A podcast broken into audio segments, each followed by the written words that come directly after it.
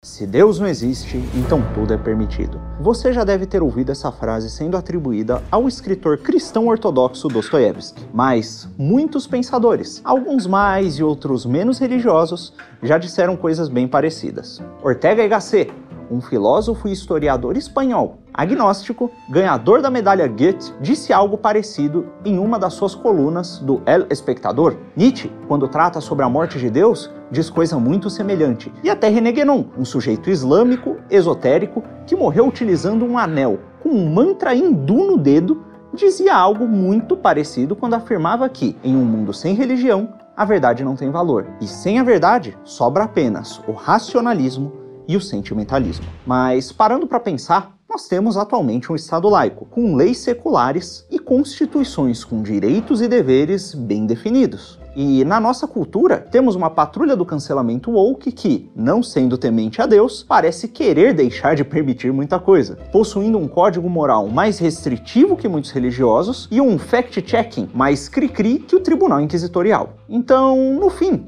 a célebre frase atribuída a Dostoiévski ou o ponto de vista de Guénon podem parecer exagerados, mas basta um exame um pouco mais cauteloso para ver que as coisas nem sempre são o que parecem ser. Vamos começar por um exemplo prático. Imagine que certo dia você acorda com uma pulseira mágica permanentemente fixada no seu pulso, e a cada vez que você conta uma verdade, te dá um choque e tira 3 mil reais da sua conta, e que envia, de alguma forma, mil reais à sua conta toda vez que você conta uma mentira. Nessa situação, você é punido quando diz uma verdade e recompensado por mentir. Ao dizer a verdade, você perde bens materiais e sente desconforto. E ao mentir, ganha dinheiro e se sente bem. Nessa situação, eu tenho quase certeza que as chances de você começar a mentir com maior frequência e a dizer menos a verdade aumentariam muito. Na verdade, hoje em dia, não é nem necessário estar preso a uma situação tão radical assim para começar a mentir.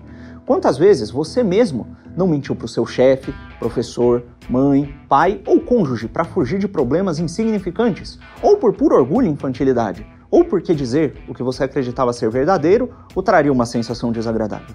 Bom, se a mentira for inofensiva e não prejudicar materialmente ou não causar dano algum a ninguém, enquanto te poupa de algum sofrimento, que mal tem mentir, né? Se a verdade não é em si um valor e não é em si boa, ou ao menos maior que os sentimentos agradáveis resultantes de algumas mentiras, por que alguém deveria se importar?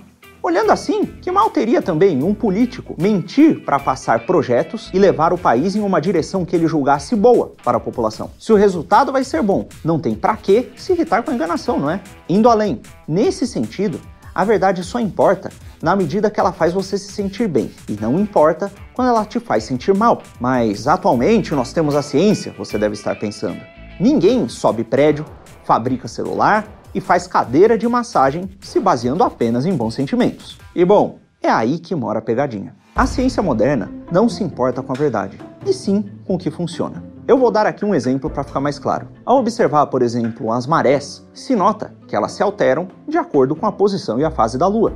Daí, o observador da Lua e das marés poderia chegar à conclusão de que a fase da Lua tem influência direta sobre os oceanos. Mas como você poderia afirmar isso com certeza? Quem te disse que, na verdade, não há um terceiro elemento oculto que influencia ao mesmo tempo as marés e a Lua? E quem disse que só porque você observou isso acontecendo diversas vezes, que isso vai continuar acontecendo? Onde está a garantia, o papel mágico assinado por Deus que diz que essas coisas se comportarão sempre de uma maneira consistente? Esse papel mágico não existe. O que acontece aqui é que você vê a mesma coisa acontecendo várias vezes.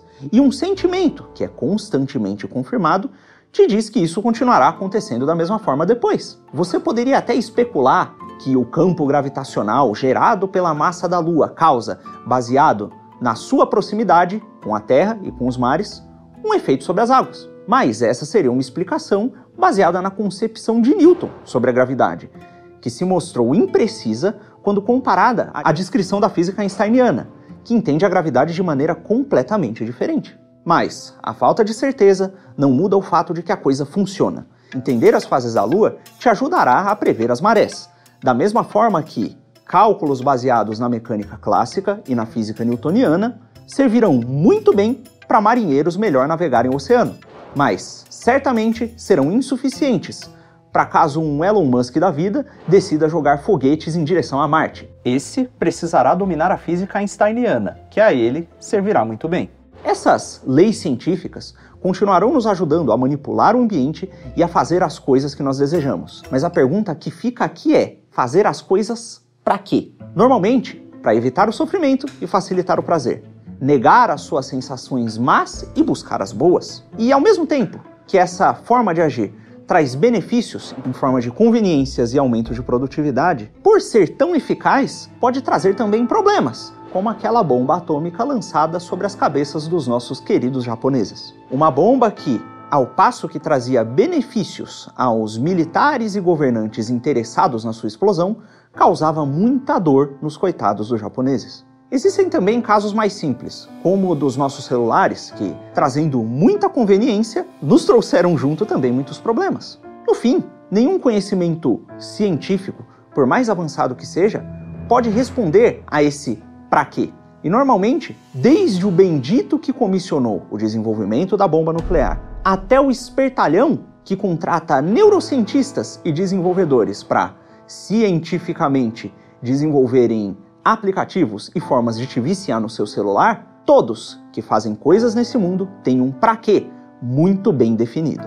Quando utilizam a tal da ciência. E esse para quê transcende o que é meramente científico. E enquanto esse para quê não for um princípio absoluto ao qual o cientista, o empresário ou o governante se curvam e ao qual eles pretendem servir, o para que será apenas restrito à vontade de quem está realizando essas ações no mundo real. E o que acontecerá na prática é que a vontade mais forte será sempre a realizada. Ou seja, sem esse princípio maior e absoluto que nós entendemos por Deus, não importa o quão restritivas sejam as práticas promulgadas por essas vontades mais fortes, elas sempre serão realizadas. Essa é a permissão que vem da falta de Deus, a permissão da realização do mal. E é esse mal que nós vemos manifesto nas atitudes desses seres humanos e indivíduos totalitários. E caso você queira ver um exemplo prático de como essa vontade desordenada e restrita por Deus opera, eu recomendo assistir esse vídeo aqui que eu postei no meu canal.